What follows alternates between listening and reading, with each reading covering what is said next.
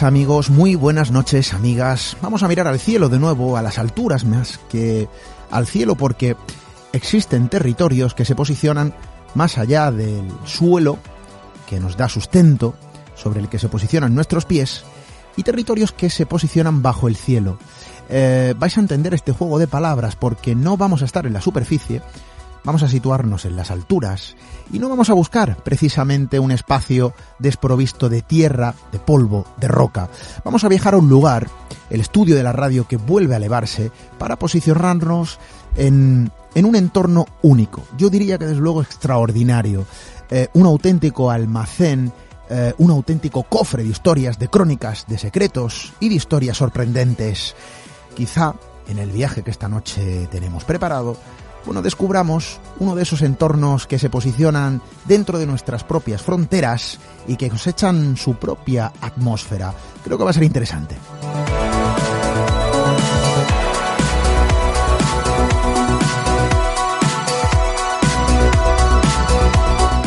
Sí, amigos, otra cosa que desde luego siempre resulta interesante es atender a todos vuestros mensajes. Ya lo saben, vías habituales de contacto con el programa, nuestro correo electrónico radio arroba misteriored.com, redes sociales, tecleando Misterio Red, en Instagram, Twitter, Facebook y por supuesto en ese formulario de contacto, ya lo saben, siempre disponible en misteriored.com.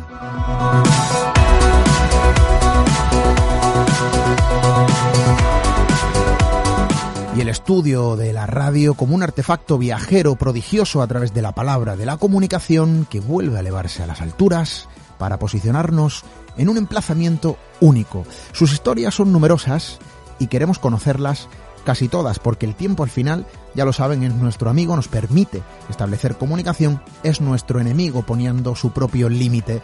Sea como fuere, vamos a intentar eh, despejar, esa es nuestra intención, bueno, algunos de los secretos de la enigmática y sorprendente y maravillosa, desde luego también, montaña de Montserrat. Bienvenidos a Misterio en Red.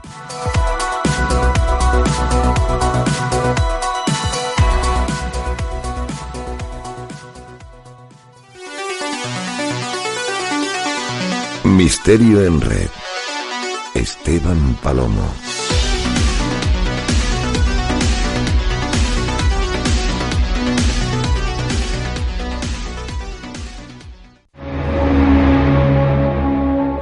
A cruzar el umbral hacia lo desconocido. Aventúrate a descubrir que el misterio reside más cerca de lo que imaginas. Traspasamos la línea de lo imposible. Misterio en red. Con Esteban Palomo.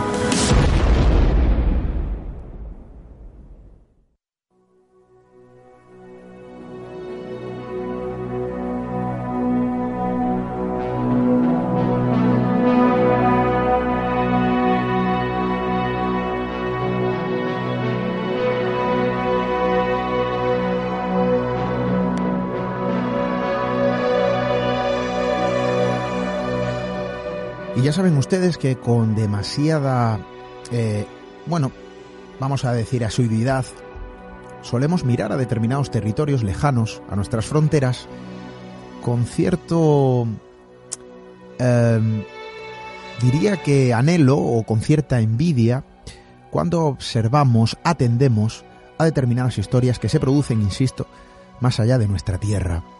Pero lo cierto es que en la vieja España, en nuestro mapa, en el interior de nuestras propias fronteras, se forjan, se erigen, se dibujan eh, lugares que describen historias sorprendentes. Algunos de ellos se catalogan como entornos de poder, lugares mágicos, eh, entornos que de alguna manera se envuelven en su propia atmósfera. Y lo cierto es que a lo largo de la historia, por diferentes culturas en ocasiones, fueron señalados precisamente como parajes únicos.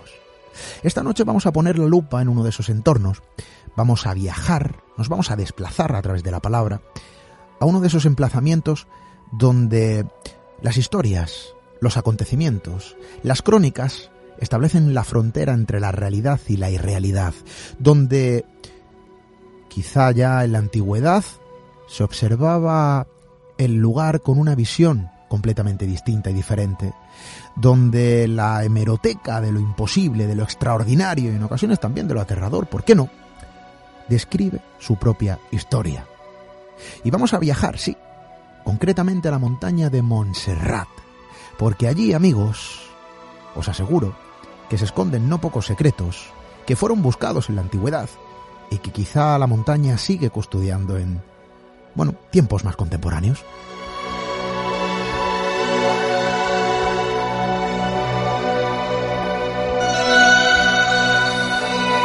Y hablamos de la montaña de Montserrat, quizá aprovechando la última publicación editorial que precisamente, bueno, escribe una serie de páginas abordando todo lo que circunda esta montaña sagrada para muchos, a Enigma Montserratus, de la editorial Guante Blanco y escrita por nuestro amigo Raúl Sacrest, compañero que esta noche nos acompaña, compañero que nos va a servir de guía, eh, yo creo que de excepción, para lo que esta noche queremos conocer eh, sobre todo lo que circunda la montaña sagrada, como muchos, insisto, así la, la nombran, eh, de Montserrat.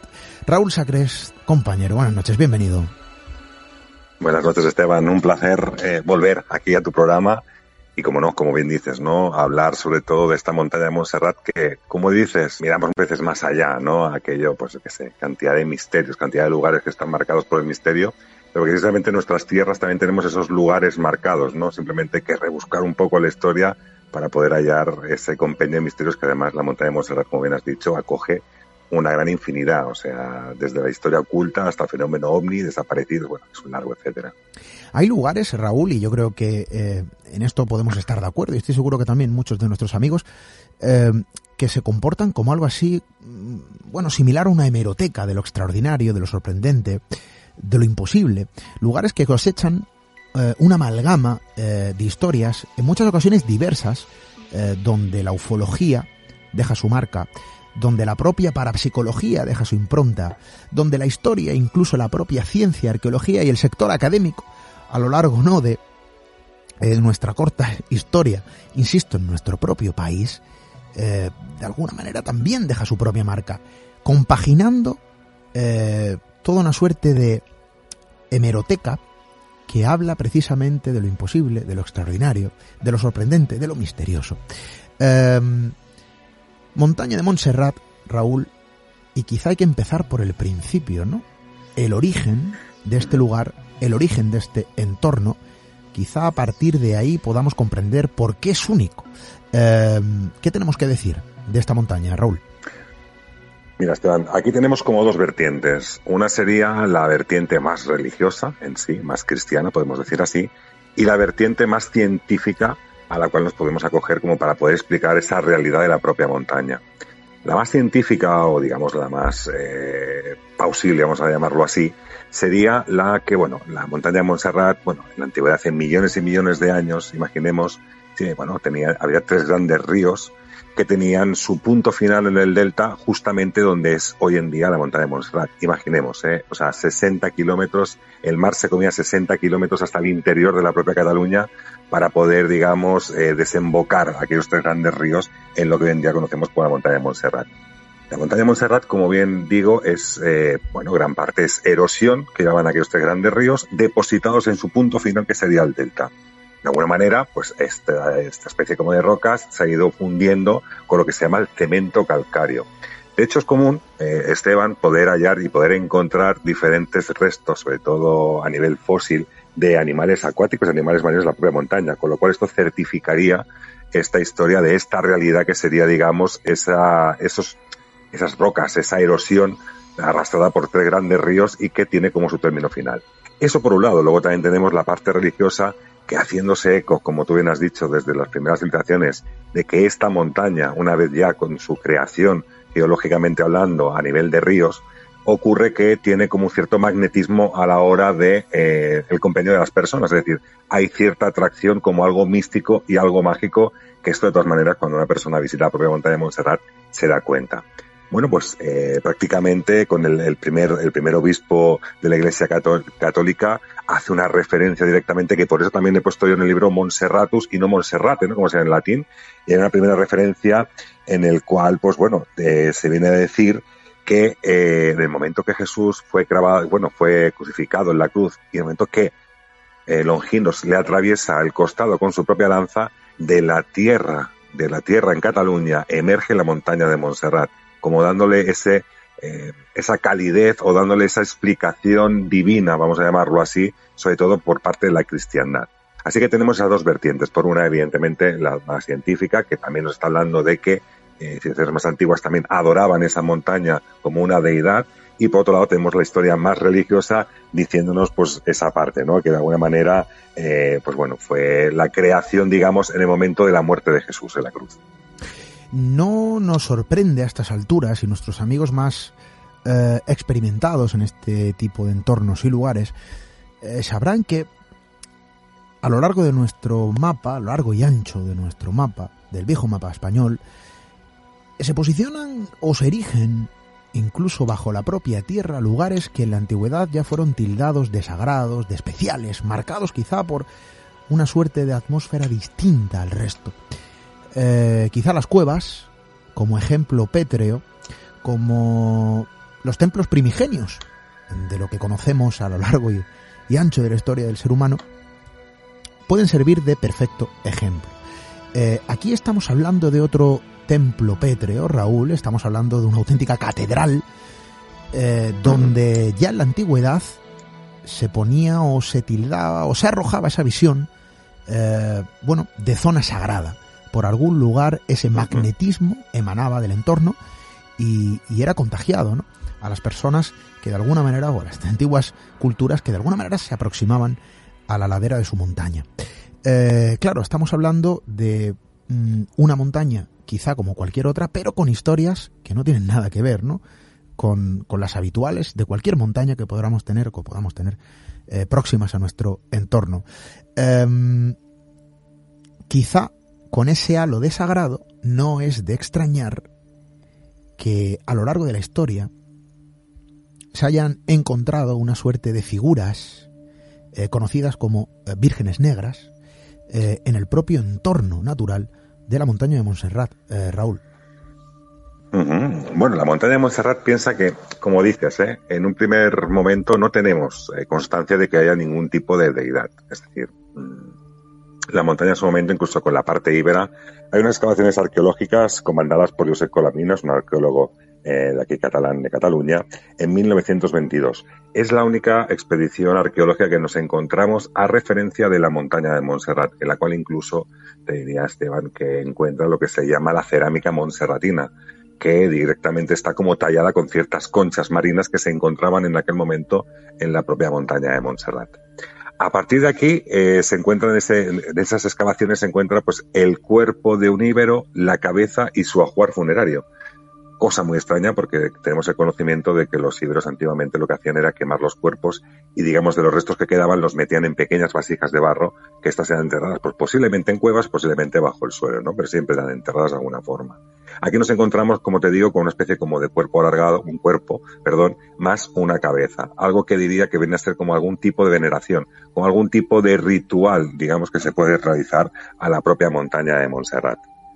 Y como bien has dicho, están las deidades las deidades nos, encontramos que ahora mismo tenemos a la Virgen de Montserrat, o la denominada como la moreneta, ¿no? Por el color de su piel, que siempre de alguna forma se ha querido, de alguna, bueno, siempre han querido, pues, quitarle esa mitificación de ese color negro, ¿no? Diciendo que de alguna manera esto era, pues, eh, la causa simplemente de eh, ennegrecerse la, la, talla por el humo de las velas o bien por el pasamanos de la propia gente que al tocar y venerar dicha virgen pues si no se agarraba las manos antes, evidentemente, digamos que transmitía esa, suciedad directamente a la propia talla, cosa que no es así, ¿no?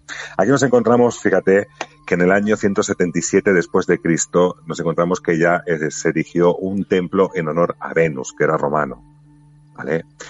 Aquí luego es verdad que hay como una especie como de movimiento sísmico que es cuando además la religión cristiana empieza de alguna forma a tener un poco de volumen y empieza a tener un poco de peso lo que sea en Europa. O sea que en el año 360 después de Cristo, eh, digamos que esos, temblores acaban destruyendo lo que sería el templo en honor a Venus. Y aquí los cristianos aprovechan esta circunstancia para decir que San Miguel Arcángel con su espada ha conseguido partir aquel templo que era, digamos, pagano. En aquel momento, lo que hacen es levantar una ermita. Fijaros lo que te voy a decir ahora, Esteban, una ermita en honor a San Miguel Arcángel de Montserrat. Montserrat también la definición viene dada también por la forma serrada, ¿no? que también tiene la propia montaña y que como recuerda cierta sierra, pues de alguna forma eso sería una de las cosas de denominación que ha podido tener la propia montaña. Así que nos encontramos que de una primera base desde la cristiandad nos encontramos que eh, hay una adoración en la propia montaña que aún no se ha encontrado supuestamente lo que es la talla de la Virgen Negra y nos encontramos con que hay una ermita en la cual se venera en los restos del templo romano a San Miguel Arcángel de Montserrat. Pero como bien decías, eh, tiempo más tarde, sí que es verdad que en el 718 después de Cristo, con el peligro de la invasión de los árabes, en este caso, bueno, la descripción que encuentras en los libros es de los moros, la posible entrada de ellos a la ciudad de Barcelona, obliga en este caso a lo que sería al Pedro, obispo de Barcelona, y Eurigonio, capitán de los godos, a coger una talla, una talla de color negro, que está más en la primera catedral de la ciudad de Barcelona, que hoy en día es la iglesia de Santos Justos y Pastor, la iglesia de San José y Pastor. Y es trasladada, por miedo a que el mundo árabe acabe destrozando esta talla, es trasladada a la montaña de Montserrat, donde en una cueva esconden dicha talla para que, digamos, la parte árabe, arábica no consiga destruirla. Al volver, tanto el capitán de los godos como Pedro Obispo fallecen, con lo cual se llevan el secreto a la tumba. Luego ya nos encontramos en el año 880, ciento y pico de años mucho más tarde, nos encontramos que los famosos pastores, a través de unos cánticos gelicales, a través de una serie de luminarias, encuentran lo que sería la cueva donde está, eh, digamos, escondida esta talla de Montserrat y que al quererla trasladar hacia la ciudad de Manresa se convierte tan y tan tan pesada que consiguen o que de alguna forma lo que intentan es levantar un templo en su honor en la, en la propia montaña. Pasamos de conocerla como la Moreneta, la ciudad de Barcelona, a la Virgen de Montserrat y apodada la Moreneta por este caso. Em, bueno, quizá, claro, nuestros amigos dirán, bueno, no es tan extraño que determinados lugares, entornos, espacios, rincones, eh, tengan su propia Virgen con su propia historia. Y claro, estoy seguro que también nuestros amigos dirán, es que cerca de la ciudad, de mi pueblo, de, Em, mi región, existen este tipo de vírgenes únicas con historias sorprendentes, ¿no? Eh, pero, claro, aquí no estamos hablando de una única virgen.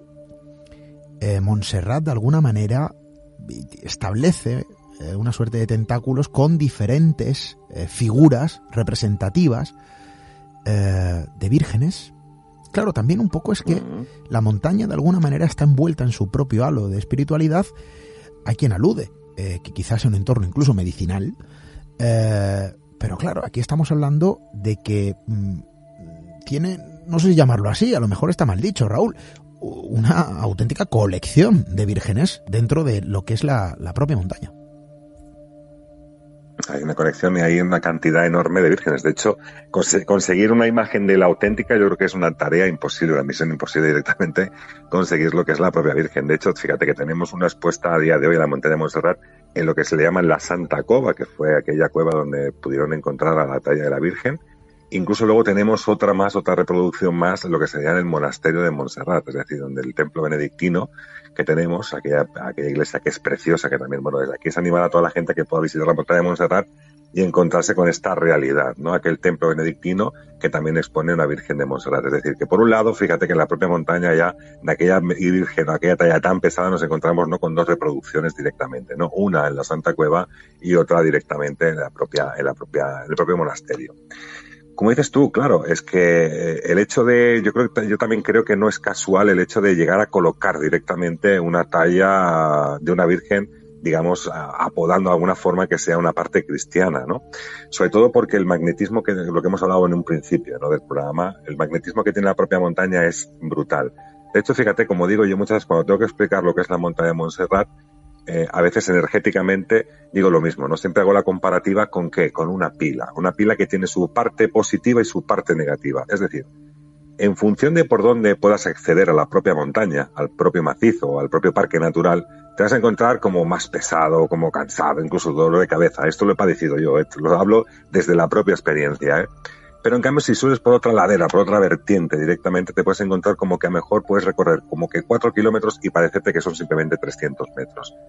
Algo que debe ser pues esas energías telúricas, esas energías posiblemente del agua que fluye por el propio interior de la montaña o incluso a los pies de la montaña con el río Llobregat.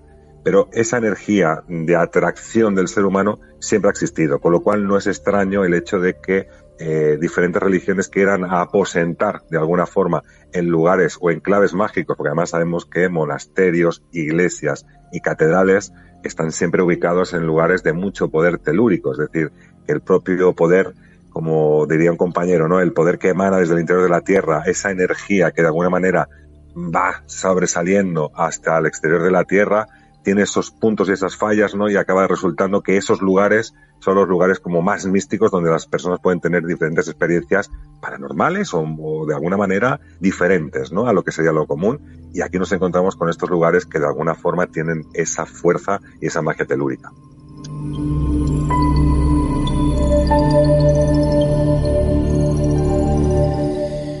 Y hablamos con Raúl Sacrés, autor de Enigma Monserratus de la editorial Guante Blanco. Em, claro, uno observa la montaña, la contempla, posicionado quizá a sus pies, eh, obviando que a lo largo de la historia se han escrito capítulos eh, en el propio interior de la montaña, porque no fueron pocas las expediciones, Raúl, que se adentraron precisamente a los terrenos más inaccesibles del propio macizo, ¿no es así, Raúl? Totalmente. Mira, es una pregunta que mucha gente me está realizando después de la, de la exposición del libro, después de ponerlo a la venta y el lanzamiento. Grandes, o sea, las primeras preguntas que estoy recibiendo, fíjate que ayer además eh, tuve una pregunta vía internet, ¿no? De una persona que había comprado el libro y quería preguntarme sobre el concreto, ¿no? Sobre ese interior de la propia montaña, aquellas leyendas que circulan de que incluso esta persona decía que ciudad de cristal, ¿no? Eh, evidentemente, como tú dices, ha habido expediciones. De hecho, hubo una expedición que se, digamos que el padre Gerard Joana, que era también, era farmacéutico, botánico y aparte también, al final fue leólogo directamente, porque se introdujo desde las propias cuevas del Salnitre. Las cuevas del Salnitre, que están a los pies de la montaña de Montserrat, se introdujo prácticamente unos 5 kilómetros en el interior de la propia montaña. Con eso tengo que decirte que a día de hoy tú puedes visitar las cuevas, cualquier persona puede visitar las cuevas y acceder más o menos a unos 750, 800 metros en su interior. Pero ¿qué ocurre? Que el padre Gerard Joana en aquel momento pudo acceder esos 5 kilómetros. El padre Gerard Joana nos explica de que en un primer momento encontró un río interior en la propia montaña de Montserrat muy caudaloso con un fuerte caudal, que pudo atravesarlo, que pudo pasar, y que llegó a introducirse mucho más allá de la propia montaña, hasta que llegó a lo que sería un gran lago, y este lago ya fue el que no le permitió poder entrar. Y a referencia a lo que decías de este interior de la propia montaña, fíjate que yo cuando, sabes tú Esteban, que llevo muchos años de investigación sobre la propia montaña de Montserrat, me cuento con un periodista que, bueno, periodista también de investigación, que ha escrito bastantes libros y publicaciones en diferentes medios, sobre todo en Cataluña, y tengo una entrevista con él y casualmente pues le pregunto, ¿no? Le digo, mira, tengo este libro de la montaña de Montserrat y tal. Y entonces él eh, me alude, ¿no? Y me dice, ¿has conseguido entrar al interior de la propia montaña? ¿Has entrado con los monjes benedictinos al interior de la montaña? Y claro, yo me quedé un poco sorprendido y dije, bueno, no, eh, pero bueno, estoy totalmente abierto a escuchar este tipo de historias, ¿no? Claro, en el momento que yo le dije que no, como que no estaba aceptado dentro de esa comunidad monserratina, vamos a llamarlo de alguna forma, evidentemente ya cambió las tornas, ¿no? Pero aquel hombre ya me dijo que los propios monjes benedictinos de alguna forma tienen el acceso y muchas cuevas y muchos pasadizos y muchas, en el cual entiendo yo que pueden tener a lo mejor bibliotecas o pueden tener reliquias, que si quieres luego vamos a hablar también del tema, o pueden tener ciertas cosas escondidas que a ojos de humanos, digamos, a ojos del propio visitante no vas a encontrar pero que al mismo tiempo el propio interior de la montaña, al crearse de la manera que se creó, entiendo yo, o quizás porque la fuerza humana o, o lo que sería el ser humano ha excavado en el propio interior, nos encontramos que la montaña puede estar hueca y que puede albergar también muchos de los secretos y misterios de los que estamos tratando y podemos tratar en un futuro, claro eh, esto es tremendo, claro, cuando uno observa este tipo de entornos, eh, yo siempre aludo a las cuevas como auténticas cápsulas del tiempo, no todas funcionan del mismo tipo. Quizá eh, nuestros amigos más aférrimos, nuestros seguidores más eh, fieles, recordarán el primer programa de esta temporada, de la temporada 9 actual, eh, donde realizamos un extenso reportaje eh, en la cueva de la Pileta. 4.000 metros de cueva, situadas en el municipio malagueño de Benaoján, muy cerca y próximo a la ciudad romántica de Ronda. Y, y claro, allí cuando uno accede a esos 4.000 metros entre galerías, salas eh, y podría decir que una auténtica ciudad pétrea, ¿no? Eh, bajo la roca, comprende que hay entornos que como este, concretamente, se posicionan eh, como un cofre de los secretos, cápsula del tiempo en muchas ocasiones y desde luego también una caja fuerte que alberga no pocas cuestiones sorprendentes y desde luego también elementos escondidos de la visión o la mirada común. Quizá Montserrat esconde también sus propios secretos, hablabas, ¿no? De esos, eh, vamos a decir, objetos sagrados, si se puede denominar de este modo, eh, que quizá alberga la propia montaña. Y ojo, en la antigüedad pusieron la lupa en, eh, bueno, vamos a decir así, determinadas agrupaciones, entre comillas, y ahora nuestros amigos van a entender esto, en la, en la propia montaña de Montserrat, quizá porque podría pensarse, quién sabe, ¿no? Que escondía eh, algunos artilugios o artefactos u objetos eh, sagrados. Raúl. Mira, tú fíjate que hemos puesto la lupa, como has dicho antes, ¿no? Al principio de la historia ya, el primer obispo de la Iglesia Católica, ya San Cirilo lo que la descripción que hace es que la danza de Longinos atraviesa el costado de Cristo y aquella montaña emerge, o sea, de las profundidades de la tierra para hacer un monumento al momento del fallecimiento de Jesús. Y sí que es curioso porque, como bien dices, ¿no? Historiadores de muchos tiempos de diferentes culturas, diferentes civilizaciones, entre ellas, por ejemplo, cátaros, eh, entre ellas los merovingios, ¿no? Que podemos tocar, tocar un poquito más adelante, que también toco directamente en el libro, ¿no? Para poder explicar estas, estas historias o estos secretos, ¿no? Nos encontramos de que se habla mucho del Santo Grial. ¿Y el Santo Grial dónde podía estar? Conocemos el que tenemos hoy en día expuesto en la ciudad de Valencia que eh, haya partes iguales de personas que dicen que es cierto a personas iguales que dicen que es totalmente un mito, ¿no? Fíjate que aquí en la montaña de Montserrat nos encontramos, fíjate, pues yo eh, casualmente, mira, hemos hablado del padre Gerard Joana, que cuando se introduce la propia montaña, eh, el máximo que puede acceder son 5 kilómetros porque se encuentra un lago interior el cual no le permite avanzar más. Bueno, pues desde aquí si quieres vamos a ir a la, a la historia o la leyenda de Parsifal o Perceval, que se, sería a grandes rasgos aquella persona de corazón puro que de alguna manera puede, digamos, custodiar lo que serían las reliquias de Jesús, ¿no? Tanto la lanza de Longinos como el Santo Grial, como cantidad de reliquias que, pudieron, que pudieron pertenecer a Jesús. Pues bien, la historia nos dice, esta historia es una historia, digamos, artúrica, ¿no? Las leyendas artúricas nos habla de una montaña sagrada en la cual viven unos caballeros custodios, estos caballeros custodios lo que tienen es, pues bueno, pues la lanza de Longinos, el Santo Grial y el largo etcétera. Y este crío, digamos, este Perceval es una persona, es un niño que de alguna manera está cazando, caza una oca de la propia montaña sagrada y recibe la reprimenda de lo que serían los caballeros custodios. Bueno, en ese momento que él recibe la reprimenda, nos encontramos de que hay un rey que, digamos, por sus caballeros es trasladado, según nos cuenta esta leyenda, al interior de la montaña porque él, digamos, tiene como un pequeño percance con un antiguo caballero, que el cual se pasa, vamos a llamar así, al lado oscuro, haciendo referencia a Star Wars, se pasa al lado oscuro y consigue arrebatarle la lanza de Longinos. Cuando arrebata la lanza de Longinos, hiere el costado de este rey Anfortas. Bueno, la única forma que tiene este rey Anfortas de calmar su dolor es acudir al interior de un lago de la, de la propia montaña donde es custodio de todas estas reliquias.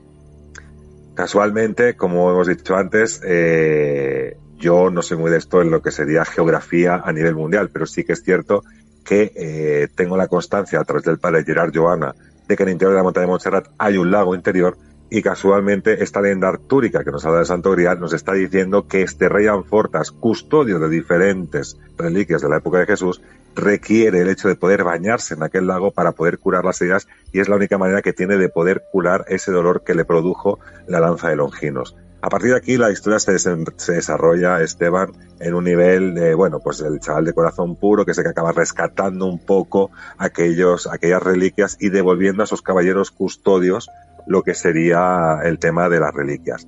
Tengo que decirte incluso que esto se tradujo a, lo que fue a una ópera y casualmente eh, Richard Wagner escribió una ópera, venía de eh, von y venía de Kiot, bueno, como te he dicho, de plena Edad Media Y Richard Wagner escribe una carta a una de sus amigas, en la cual dice, si quieres textualmente, lo que le dice en la carta, que dice cuando está escribiendo sobre Perceval y está haciendo lo que es la ópera, ¿no? Dice, el lugar de acción son los dominios y el castillo de Monsalvat. Monsalvat muchas veces se ha referido a Monsegur, la gente decía que era como Monsegur de los cátaros, pero bueno, cuando tú dices Monsalvat o Montserrat, fíjate que es bastante parecido, y la traducción literal desde un alemán, traducirle directamente cómo se dice un nombre en alemán a su amiga en Alemania, puede ser bastante complicado y puede ser ese tema de lo que sería la similitud, Montserrat con Monsalvat. Bueno, sigo leyendo. El lugar de acción son los dominios y castillo de Montsalvat, ocupado por los caballeros templarios custodios del Santo Grial, en las montañas septentrionales de la España gótica.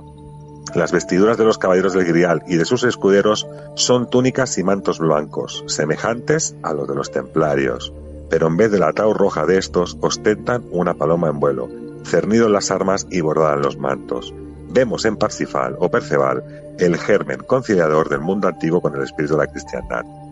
Aquí tengo que decirte además que fíjate que una de las cosas muy curiosas que también me encontré en esta investigación fue que estamos hablando de los templarios, ¿no? Aquellos templarios que también son los custodios de ciertas reliquias de Jesús.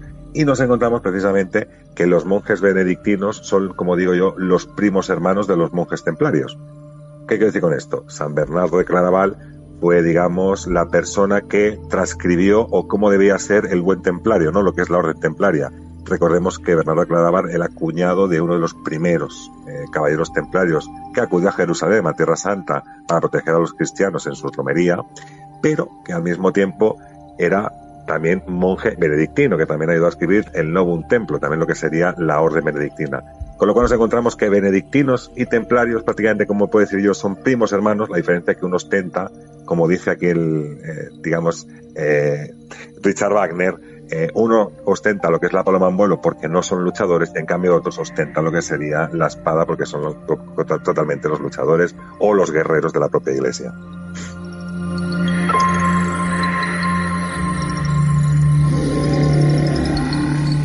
Historias de la historia que se posicionan en la diluida y delgada, en ocasiones casi imperceptible frontera que separa la realidad de la irrealidad. Pero hay cuestiones muy certeras, capítulos escritos, em, bueno, sobre la propia montaña, eh, que recopilan una serie de acontecimientos que unen precisamente los anhelos del hombre por encontrar determinados artefactos sagrados eh, y que de alguna manera eh, se plantea como una realidad. Esto lo hemos visto en diferentes épocas, en diferentes fragmentos de la historia, y Montserrat describe su propio capítulo eh, en esta suerte ¿no? de recopilación histórica, porque hay que decir que las tropas alemanas estuvieron alrededor quizá buscando algo, Raúl. Sí. Sí, totalmente. Fíjate que, como bien dices, ¿no? Heinrich Himmler, que era el segundo de a bordo del régimen nazi, ¿no? El jefe, el general de las SS directamente. En 1940, eh, aprovechando una reunión que tenía Adolf Hitler con Franco en Endaya, en el País Vasco, él aprovecha aquel viaje para desplazarse hasta la ciudad de Barcelona, para desplazarse directamente a la montaña de Montserrat, ¿no? Él venía referenciado directamente por un investigador, por un historiador que había estudiado mucho el tema del catarismo, el tema de los merovingios, sobre todo a nivel del sur de Francia, incluso pasando la frontera propiamente en la propia montaña de Montserrat. Viene referenciado con todo este tema para buscar lo que sea el Santo Grial. Conocemos que el gobierno nazi, el régimen nazi en ese sentido, tenía como a bien el hecho de poder eh, obtener cualquier tipo de reliquia de cualquier tipo de religión que con ello lo que iba a dar era, digamos, el poder de poder manejar todo tipo de religiones y con ello poder manejar, digamos, lo que sería el compendio general de todo el mundo, ¿no? Al tener todas las reliquias de cualquier religión, evidentemente, cualquier persona adoraría, sobre todo a nivel, digamos, más teológico. Pero como dices, estuvo en la montaña de Montserrat. De hecho, he tenido la gran suerte también de entrevistar a Sebastián Darbó, que Sebastián Darbó fue de las personas que pudo hablar directamente con el, digamos, el padre o el, el monje que directamente entrevistó o digamos que estuvo hablando con Henry Schiller y que le enseñó todo lo que era la abadía directamente de Montserrat, que nosotros que el padre Andreu Ripoll. Fíjate que en aquel momento el abad era Antoni María de Marcet, pero que no quiso atender directamente al nazismo, no quiso atender, entre ellas decía porque no sabía hablar alemán. Y como pues este cura, este Andreu Ripoll, sabía, pues de alguna forma fue quien atendió. estuvo enseñando prácticamente lo que es el monasterio, la montaña de Montserrat. De hecho, Henry Hitler eh, trajo prácticamente, no te voy a decir que un mini ejército, pero que sí una cantidad bastante elevada de soldados de las SS, que lo que se hicieron fue dedicarse a buscar aquel santo grial que debía estar escondido en aquel lugar. Y bueno, de hecho, Henry Hitler pidió el hecho de poder ver cualquier tipo de instalación y cualquier recoveco en el cual pudiera estar escondido lo que es el santo grial. Eh, tengo que decirte que lo que te digo, ¿no? Que es tan triste que toco en Sebastián que puedo hablar con el padre Andrew Ripoll, que es de las pocas personas que lo pudo entrevistar también. Pues sí que es cierto que eh, extraigo un poco cómo fue aquella visita, ¿no? Incluso que el general Wolf, que es un general que acompañaba también a Heinrich Himmler, incluso llegó a patear directamente al padre Andrew Ripoll porque, bueno, intentó defender aquella postura de la propia Virgen Negra porque para el gobierno nazi o para el régimen nazi eran supercherías, ¿no? El hecho de poder estar eh, adorando a una virgen que era de color negro, imagínate, ¿no? La raza aria es la, la, ideal como para adorar a una virgen que tiene el color negro. Bueno, de hecho, Henry Skiller también comentó, ¿no? De alguna forma, que en el momento que el régimen nazi alcanzara todo su poder, aquella superchería de tener vírgenes negras iba a desaparecer de la tierra porque ellos iban a encargar de hacer desaparecer este tipo de deidades femeninas, no vamos a llamarlo así. Y luego, como también dices, no solamente Heinrich Himmler, también Napoleón Bonaparte, que a mí hay una cosa que me da mucho la, bueno, que me da mucho la curiosidad, ¿no? Y es que siempre se ha dicho que las tropas de Napoleón Bonaparte, a través del comandante Schwartz, acaban subiendo la montaña de Montserrat y destruyendo todo lo que sea monasterio, incluso tirando la propia Virgen de Montserrat, la supuestamente auténtica, en un descampado, en un pequeño huerto que luego la consiguen encontrar porque casualmente en ese momento estaban eh, escondiéndola o estaban digamos, arreglándola, rehabilitándola en una pequeña ermita de la propia montaña de Montserrat. Pero bueno, me llama mucho la atención, ¿por qué? Porque Napoleón Bonaparte es una persona que si nosotros estamos buscando, como también apostillo en el libro, ¿no? Si buscamos incluso el antiguo escudo de París, eh, nos encontramos que es como una barca y en, en, su parte frontal, en la parte delantera, tenemos una deidad. Es decir, ha colocado la deidad y es una virgen de color negro que se puede ver perfectamente cualquier persona que está escuchando el programa ahora puede buscar eh, el escudo de París de Napoleón Bonaparte y encontrará directamente en su parte frontal esas deidades, ¿no? De hecho, Francia es el lugar donde hay más deidades francesas, perdón, negras. O sea, eh, me llama la atención que quisieran reventar un poco todo aquel monasterio. Yo creo que había, había algo ahí diferente, que también estaban buscando algo que quisieron encontrar y que para ello tuvieron que mover eh, cielo y tierra, ¿no? En ese sentido, que no solamente fue destruir por destruir lo que sería el propio monasterio de la montaña de Montserrat.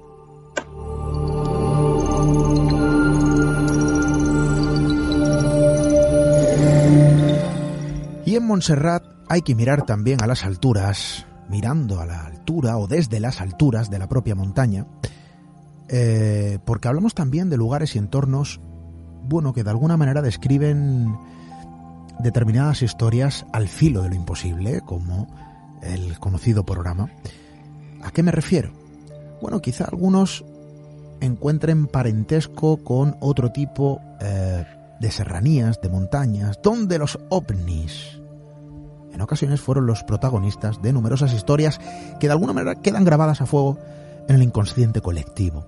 En Málaga tenemos el Torcal, como uno de los eh, ejemplos primigenios donde desde la antigüedad ya se erigieron aquellos templos pétreos, los dólmenes, que a su alrededor eh, ya delimitan de alguna manera eh, bueno, lo sagrado, lo especial, eh, la propia atmósfera particular diferente al resto del propio entorno.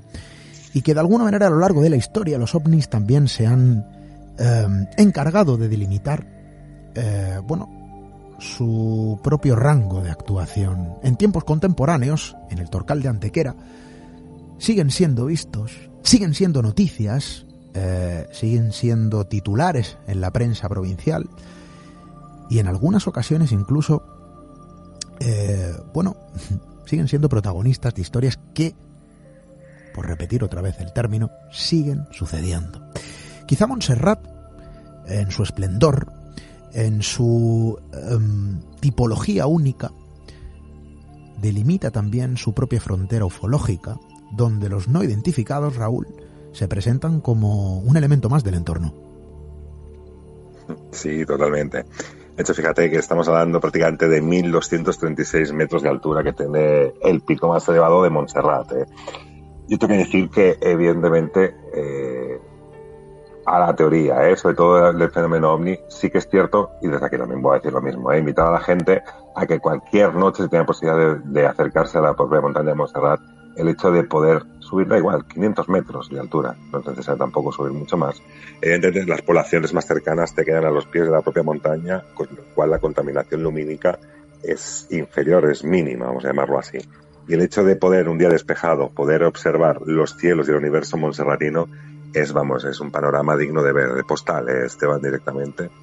Y claro, ¿cómo no? Pues eh, eh, atendiendo a toda la cantidad de misterios, fíjate que hemos hablado de misterios religiosos, de historia oculta, de vírgenes y demás, evidentemente también hay un punto directamente en el fenómeno ovni. ¿Por qué? Porque como he dicho, no, quizás a lo mejor la vertiente aquella que eh, es una gran llanura donde imaginemos, ¿no? Aquellos tres grandes ríos que hemos hablado antes arrasan con todo y depositan en su punto final aquellas rocas, pues imaginemos que todo lo que es el entorno eh, Montserrat se alza a, lo largo de una gran llanura, ¿no? Con lo cual te permite ver esos grandes cielos. Fíjate que luego está la historia de Luis José Grifol, que yo creo que fue el pionero en ese sentido, que eh, de alguna forma tuvo a bien el hecho de congregarse en Montserrat todos los días 11 eh, de cada mes para poder observar y tener algún tipo de contacto con el fenómeno ovni. Fíjate que esto ya viene desde el año 78, 79 prácticamente, que este buen hombre eh, tiene estas reuniones. Luis José Grifol, así a grandes rasgos, es una persona que, bueno, pues en su momento, en su casa, antes de ser un contactado, vamos a llamarlo así, en su casa, viendo la televisión normal, parece que se empieza a encontrar mal, eh, se asoma al balcón que tiene pensando que hay aire fresco, que se pensaba que le estaba dando algún tipo de ataque al corazón, algún tipo de subida de tensión. Bueno, vamos a saber lo que podía ser en aquel momento, ¿no? Y casualmente cuando sale aquel balcón se encuentra en la lejanía, prácticamente está mirando al mar, lo que es su balcón, eh, sobre el mar se encuentra unas luces, digamos, que están, digamos, sobrevolando lo que se llama el Mediterráneo. Bueno, aquella quedó, queda como una anécdota, parece ser que ese malestar acaba desapareciendo y al cabo de una semana se vuelve a repetir aquel malestar, vuelve a salir aquella, aquel balcón mirando directamente al mar Mediterráneo y se encuentra otra vez con aquel tipo, aquellas luces. A partir de ese momento, eh, según él, empieza a tener sueños recurrentes en el cual pues, es capaz de anticipar accidentes o ver qué es lo que va a poder pasar en el futuro. Y toma la decisión de cada día 11 subir directamente a la montaña de Montserrat a ver ovnis. Y fíjate que casualmente con estas, eh, el Premio Planeta 2017 por el Fuego Invisible, Javier Sierra, junto a Manuel Carballal, cuando creo que fue por el año 1996, suben un poco a desprestigiar, digamos, no desprestigiar, pero sí digamos que Carballal en ese sentido, que bueno, para mí soy un admirador de Carballal y su trabajo a nivel de que no se casa con nadie, intenta, digamos, eh, desenmascarar el fraude de Luis José Grifol, ¿no? Y sube con eh, Javier Sierra. Total que, bueno, Luis José Grifol lo recoge la estación de Sans de Barcelona y con ellos suben a la montaña de Montserrat. Bueno, empiezan una entrevista, empiezan a grabar aquella entrevista y bueno, esa primera prácticamente a unos 300 metros de cabeza de Javier Sierra, de Manuel Carballal y Luis José Grifol aparece una de luz, una bola de luz eh, de color eh, amarillo chispeando prácticamente como unas pequeñas chispas de color anaranjado. Claro, aquí imagínate, eh, la entrevista está grabada, que, que Javier Sierra la tiene además, el miedo se apodera de los tres, no solamente de, los dos periodistas en el caso de investigación, sino también del propio Luis José Grifol. ¿eh? Bueno, pues cogen el coche, bajan a la estación de, Sanz de, Barcelona como alma que lleva el diablo, como diría Iker Jiménez. Y la verdad que, bueno, que aquella fue la primera experiencia, digamos, ufológica que tiene Javier Sierra y que de hecho, fíjate, que Manuel Carballal también eh, aporta también en lo que sería en el libro, todo gracias a Javier Sierra, el pequeño recorte de prensa que él publica en un periódico del momento, que era La Vanguardia, que publica que voy a desenmascarar a un fraude, alguien que está haciendo fraude directamente con el fenómeno ovni, pero que el misterio me encuentra a mí directamente, ¿no? Explica esa realidad que, pueden llegar a tener con, con ese misterio.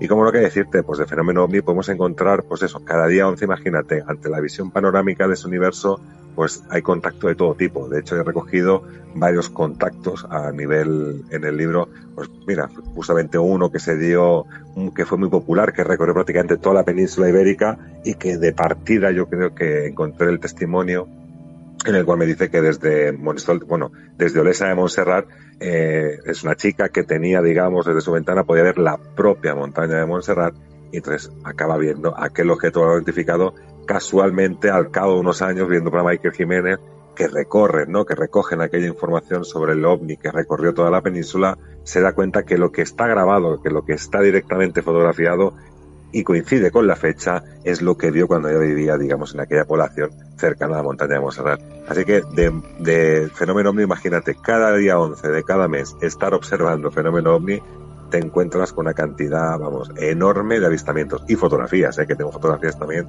que he apostado algunas en el libro, pero que tengo muchas otras, incluso tengo una que además me costó su sangre, sudor y lágrimas, como quien diría, porque además pertenece a un rescate que hizo Cruz Roja de pues, una persona, un alpinista, alguien que se quedó, digamos, mal herido en la propia montaña, acude el servicio de urgencias, acude los helicópteros y bueno, lo que hace Cruz Roja es fotografiar en todo momento cómo va, digamos, ese rescate para poder mejorar o sobre todo para poder documentar cómo se ha hecho ese rescate para enseñar a futuros rescatistas el oficio, ¿no? Y casualmente en una de las imágenes vemos que está el helicóptero y en la parte trasera se ve como un objeto enorme que el fotógrafo en aquel momento ni vio ni dejó de ver, pero que evidentemente el, la instantánea, el momento preciso, el segundo justo, la cámara capturó justamente ese objeto pasando a una velocidad de vértigo por un poquito más allá de lo que sea el helicóptero.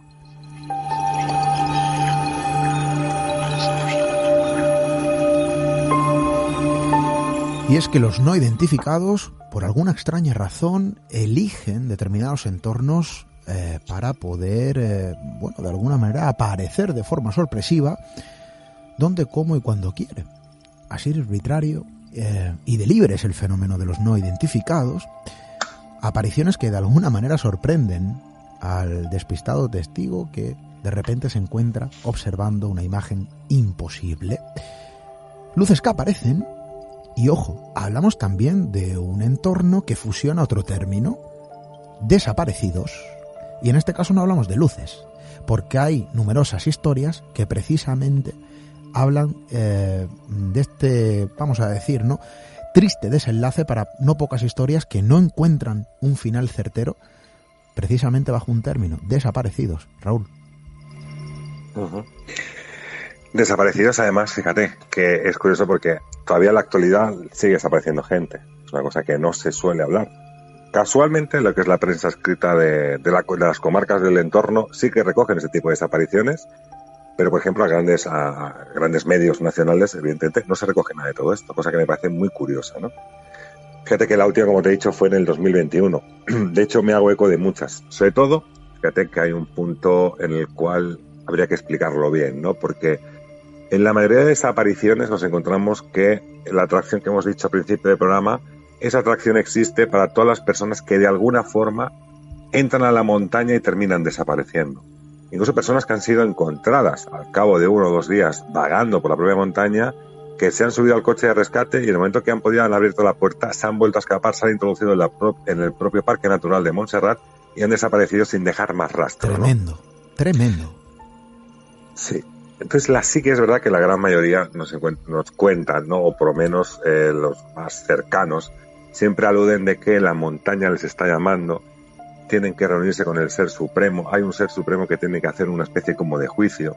Eh, el tema de dioses que se van a con los dioses, es decir, hay un seguido de, toda persona que, como digo, que tiene ese punto de desaparecido prácticamente a la montaña de Montserrat, en muchos de ellos nos encontramos con estos casos, ¿no? Que parece ser que de alguna manera la montaña atrae a estas personas a que se introduzcan, a que se introduzcan directamente dentro de la propia montaña. Mira, a grandes rasgos te voy a decir que, por ejemplo, está el caso de Joan Jorba Sanz, que siempre se había escuchado, que era el cremallera, que no sé qué. Bueno, investigué bastante lo que es la historia para este libro de este, de este personaje, sobre todo, y lo que sería esta, esta persona, ¿no? No que, no que solamente quede en el nombre de Joan Jorba Sanz, ¿no? Sino saber un poco la historia. De hecho, he intentado en el libro plasmar ciertas historias aplicando, digamos, una realidad histórica, una realidad de vivencia que ha tenido la persona. Y esta persona, Joan Jorba, prácticamente en el año 1938 era maquinista del tren Cremallera de Nuria, el cual, bueno, tiene un accidente y queda mal de lo que sería un brazo, prácticamente el otro, y bueno, pues eh, es trasladado directamente a Olesa de Montserrat, donde vive su sobrina, y a partir de ahí, con su afición de querer seguir trabajando, le acaban dando, pues, que sea el guardabarreras del tren Cremallera de Montserrat. Bueno, este hombre, después de más de 20 años de oficio, prácticamente, eh, el guardabarreras la montaña Montserrat, que además es curioso, ¿no? Porque hay una historia muy bonita detrás, que es Cookie y Bobby, que son dos perros que él tiene, que él cuando llegaba a los trenes, él le ponía pues esta vestimenta, ¿no? Con, con, con, las gafas de ferroviario, una capa de ferroviario a los perros, y los perros como que cada vez que llegaba al tren saludaban directamente a los ocupantes de ese tren cremallera y aquellos pues lanzaban monedas, ¿no? Que hoy en día hay como un pequeño monumento en ese enlace en el cual se puede ver que todavía, pues bueno, en recuerdo a estos perros del señor Joan Jorba. Bueno, pues como te digo, después de tantos años trabajando en la propia montaña, incluso estando en el tren cremallera, eh, pues él prácticamente después de a poco de jubilarse se levanta y a su mujer le comenta que bueno, él necesita ir a la montaña de Montserrat, que de alguna forma quiere pasear, que quiere darse una vuelta por la montaña de Montserrat, que tiene esa necesidad, vamos a llamarle así. Bueno, él coge su perro, no sé decirte si era Cookie o si era Boy, porque siempre tenía dos, para poder hacer esta historia, o quizás ya en aquel momento ya pobre, a solamente tenía uno porque otro había fallecido, no lo sé. Pero coge a uno de sus perros y se lo lleva a pasear por la montaña de Montserrat. A día de hoy, fíjate, eh, no sabemos qué es lo que pudo pasar. Esto fue una mañana de 1982. Pues fíjate que estamos ahora mismo prácticamente en, bueno, prácticamente no, estamos en febrero ya del 2023 no sabemos absolutamente nada de Joan Jorba. Pero fíjate que si quieres, luego también está la tecnología, ¿no? Para que veas lo difícil o lo raro que es esta montaña de Montserrat. Nos encontramos con el caso de Damien Vigorous.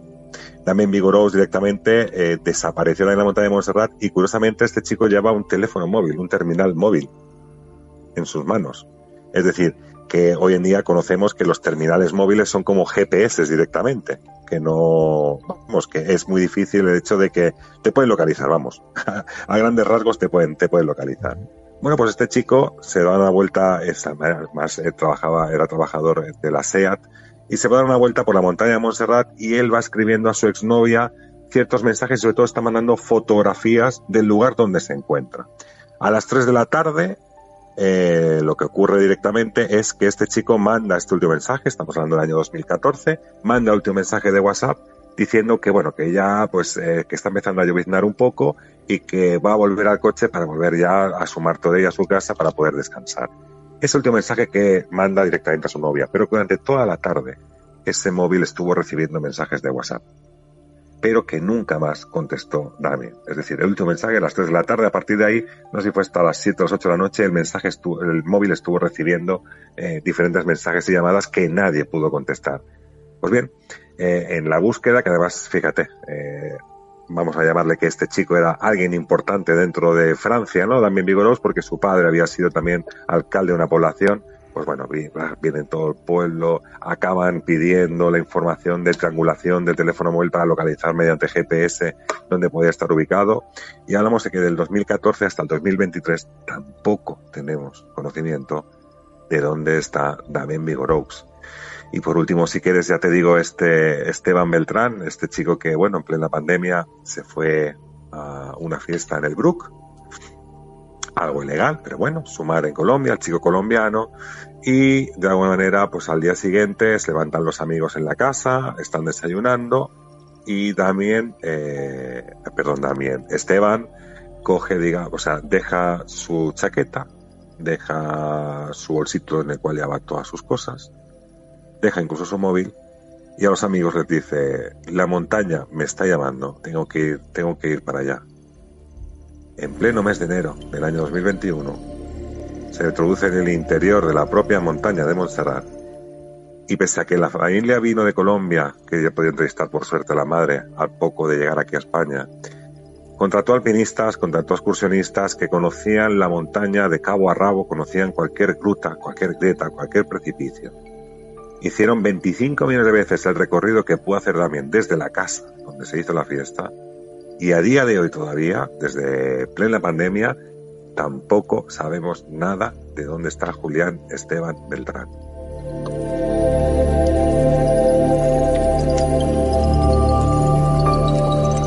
Y la montaña también se cobra, eh, de alguna manera, bueno, sus propias víctimas. Este tipo de entornos son lo que tienen. Cosechan innumerables historias, algunas sorprendentes, algunas incluso de luz, otras quizá más sombrías. Y lo cierto es que la gran interrogante se posiciona concretamente en este punto del mapa, la montaña sagrada para muchos de Montserrat. Eh, hoy hemos estado hablando con el autor del último libro que habla sobre el macizo Enigma Montserratus, historia, leyendas y misterio de la editorial Guante Blanco, eh, Raúl Sacres, como guía excepcional eh, para esta noche, que de alguna manera nos ha hecho un trazado en la orografía del terreno, donde las crónicas se describen en la antigüedad y a lo largo de la historia hasta tiempos más contemporáneos. Las interrogantes son numerosas y desde luego el lugar eh, hay que visitarlo, eh, lejos de que existan historias oscuras, eh, sombrías y quizá con cierto anhelo de, bueno, desesperación, obviamente para las familias que no lograron posicionar un final certero sobre una historia concreta. las historias de los desaparecidos siempre son terribles, sucedan donde sucedan, pero lo cierto es que la montaña de Montserrat ofrece eh, un amplio eh, abanico de posibilidades y lejos de su interés turístico, lejos del interés paisajístico, que lo tiene desde luego y hay que ponerlo en alza, bueno, hay que observarla como un cajón de secretos, como el cofre de no pocas historias que se tejen al filo de lo imposible, al filo de esa frontera que une la realidad de la irrealidad y donde el misterio teje su propia crónica. Raúl Sacrés, compañero, eh, muchísimas gracias por realizar este viaje con nosotros. Em, hay que recomendar esa lectura, ya lo saben nuestros amigos, a Enigma Monserratus, em, bueno, de nuestro amigo Raúl Sacrés, Historia, Leyendas y Misterio. Bueno, esa lectura recomendadísima para viajar también, ¿no? A través de la lectura, claro que sí. Raúl, muchísimas gracias. Muchas gracias a vosotros, Esteban, y un placer. Y bueno, ya sabes, cualquier momento, una llamada y enseguida estamos ahí en el programa. Volvemos a hablar, claro que sí.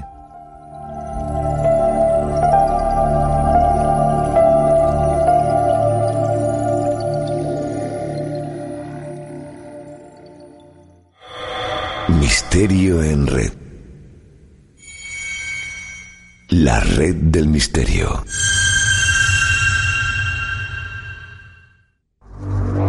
Misterio en red. Misterio en red. Con Esteban Palomo.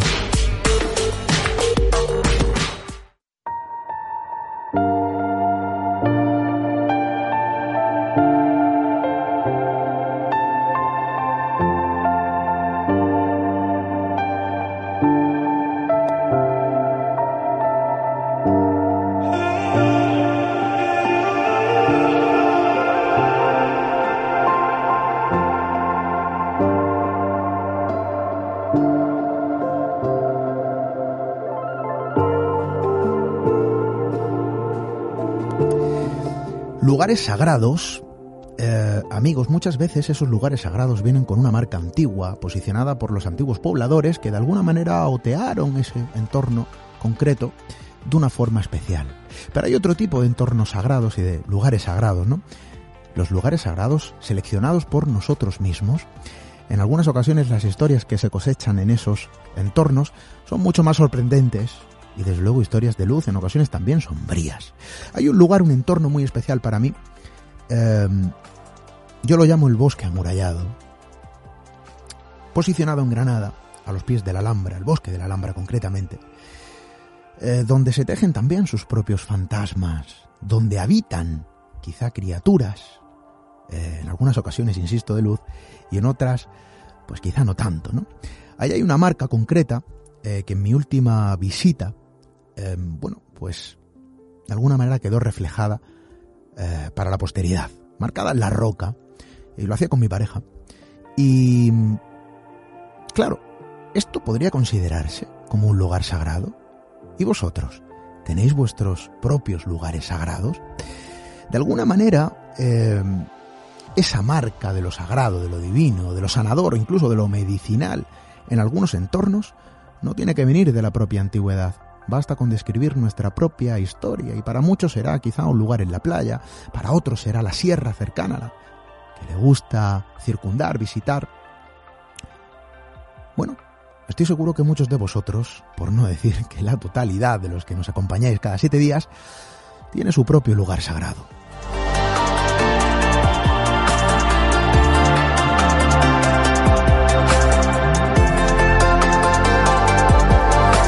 Para mí el estudio de la radio, este que nos permite conectar con vosotros, em, realizar la propia artesanía de la palabra y de la comunicación, es sagrado. Este lugar, este entorno, el estudio que nos permite conectar, establecer un puente de comunicación, desde luego para mí sin ningún tipo de duda es sagrado. Y respetando lo sagrado y nuestra humilde tradición, regresaremos la próxima semana con más historias, ya lo saben, que contar. Hasta dentro de siete días amigos.